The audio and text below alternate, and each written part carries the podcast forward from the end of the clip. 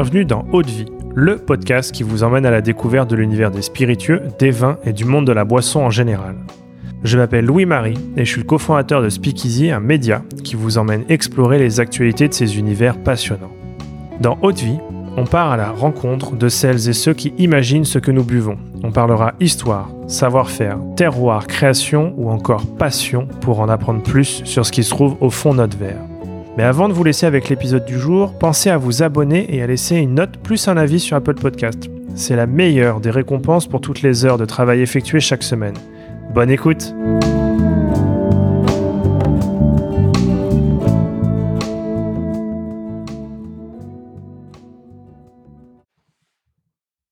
C'est parti. Euh, Aujourd'hui, alors, euh, je suis avec euh, Jonas Valla, Global Marketing and Communication Manager chez euh, Roselier. Euh, bonjour Jonas. Bonjour Louis-Marie.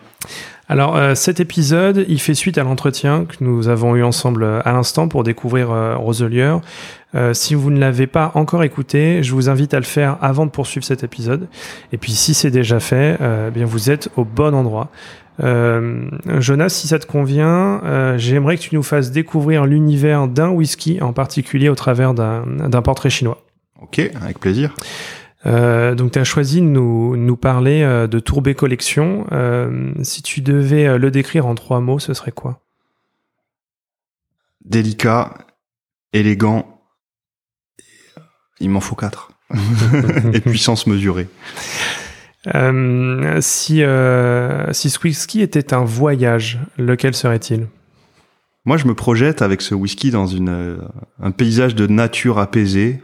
Je me vois dans des, quelque chose d'assez vallonné, plutôt en automne, avec vraiment cette nature apaisée, fin de journée, cette belle lumière là, qui, qui rase un peu, les arbres un peu orange, tout ça. Voilà, des petits oiseaux qui volent, euh, mais euh, on n'est pas en été non plus, quoi. Il n'y a pas un peu plus. Euh... Bon, voilà, vraiment paysage de nature apaisée avec des collines en automne. D'accord. Ouais. Et dans, dans ce paysage, si on devait trouver un arbre fruitier, quel, quel serait le fruit? Ah, ben là, on est sur la poire, évidemment. On est sur la poire. Ça tombe bien, euh, on la récolte tard, donc euh, ça colle parfaitement. bon, faut savoir que la poire, c'est quand même un, c'est des notes qu'on retrouve très régulièrement chez Roselier et qui est bon, particulièrement sur notre Tourbé collection.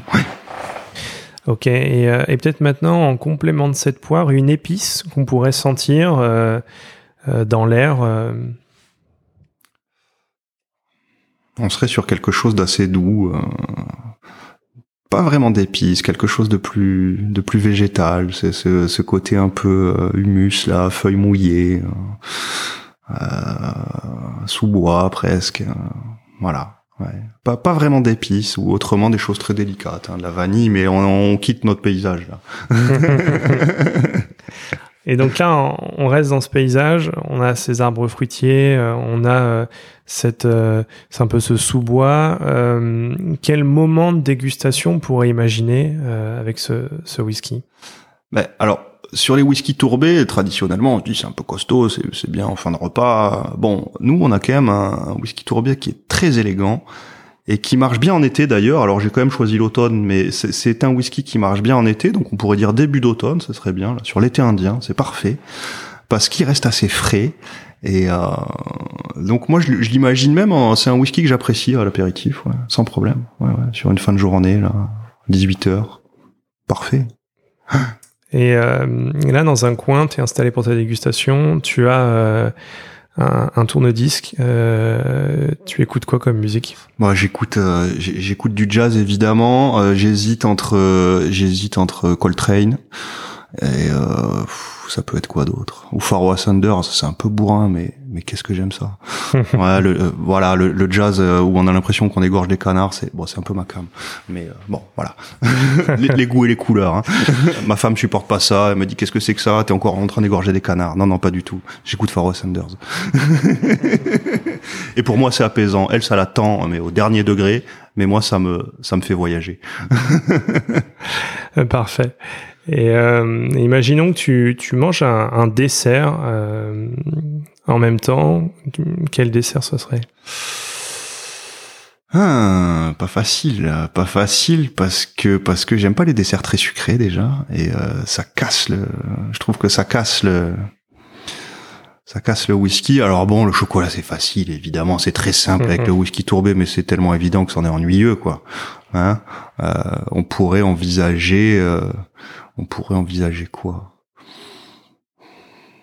Il, faut, il me faut laisser, il me faut un peu de temps là. euh, non, pas du chocolat, c'est chiant. Euh, Qu'est-ce qu'on peut mettre?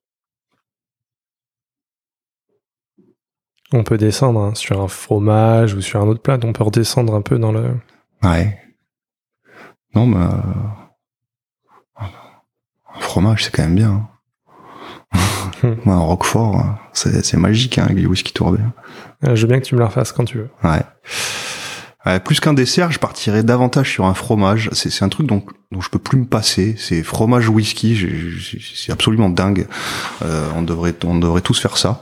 Pas, pas tout le temps parce que ça reste du whisky et qu'il faut pas abuser des bonnes choses. Mais euh, mais alors le whisky tourbé avec les fromages bleus, c'est absolument incroyable.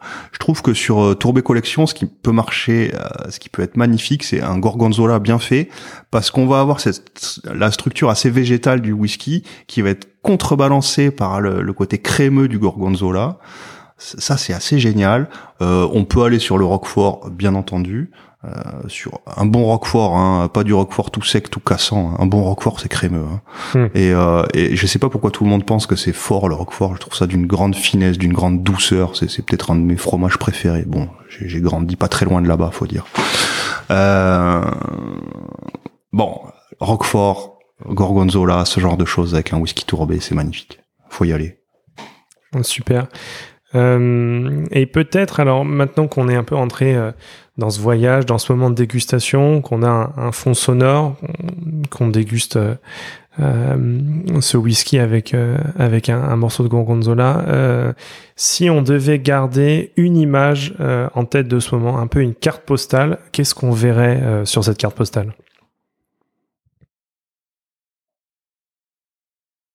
Encore une fois, moi je vois quelque chose de très apaisé, ces paysages d'automne avec cette grande douceur dans la lumière.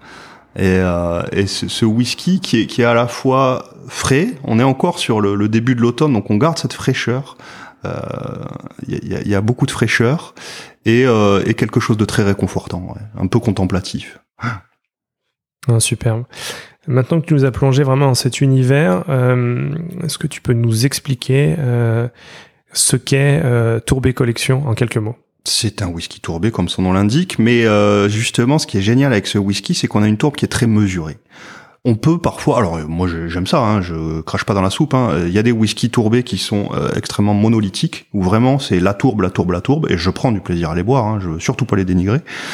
Mais avec Tourbé Collection, on n'est pas dans ce registre-là. On est sur quelque chose de beaucoup plus élégant, euh, beaucoup plus délicat. C'est-à-dire qu'on a une tourbe qui va arriver très progressivement. Au nez, elle est, elle est plutôt discrète.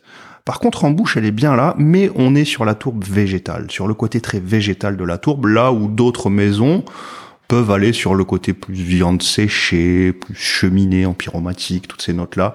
Nous, on va vraiment chercher le côté végétal de la tourbe. Je trouve qu'on a ces notes de euh, bâton de réglisse, hein, je parle de bâton, hein, pas du bonbon, et qui est parfaitement contrebalancé par la gourmandise de notre distillat avec ce côté poire. Donc on a cette balance entre le, le, distillat fruité gourmand sur la poire et cette tourbe végétale. Je trouve qu'on a, c'est un whisky d'une grande précision, d'une élégance folle.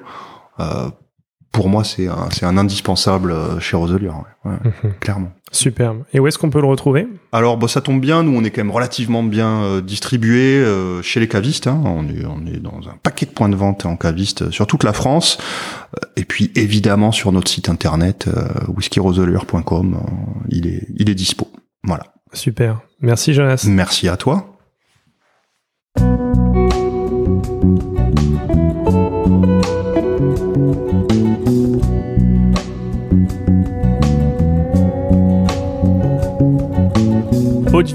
Terminé pour aujourd'hui. Enfin presque. Si vous avez aimé cet épisode, pensez à noter Haute vie 5 étoiles sur Apple Podcast avec un petit commentaire pour nous encourager.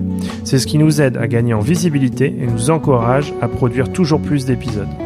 Enfin, si vous souhaitez en apprendre plus sur l'univers des vins, des spiritueux et du monde de la boisson en général, rejoignez-nous sur Speakeasy, le lien est dans la description. Merci encore et à la semaine prochaine.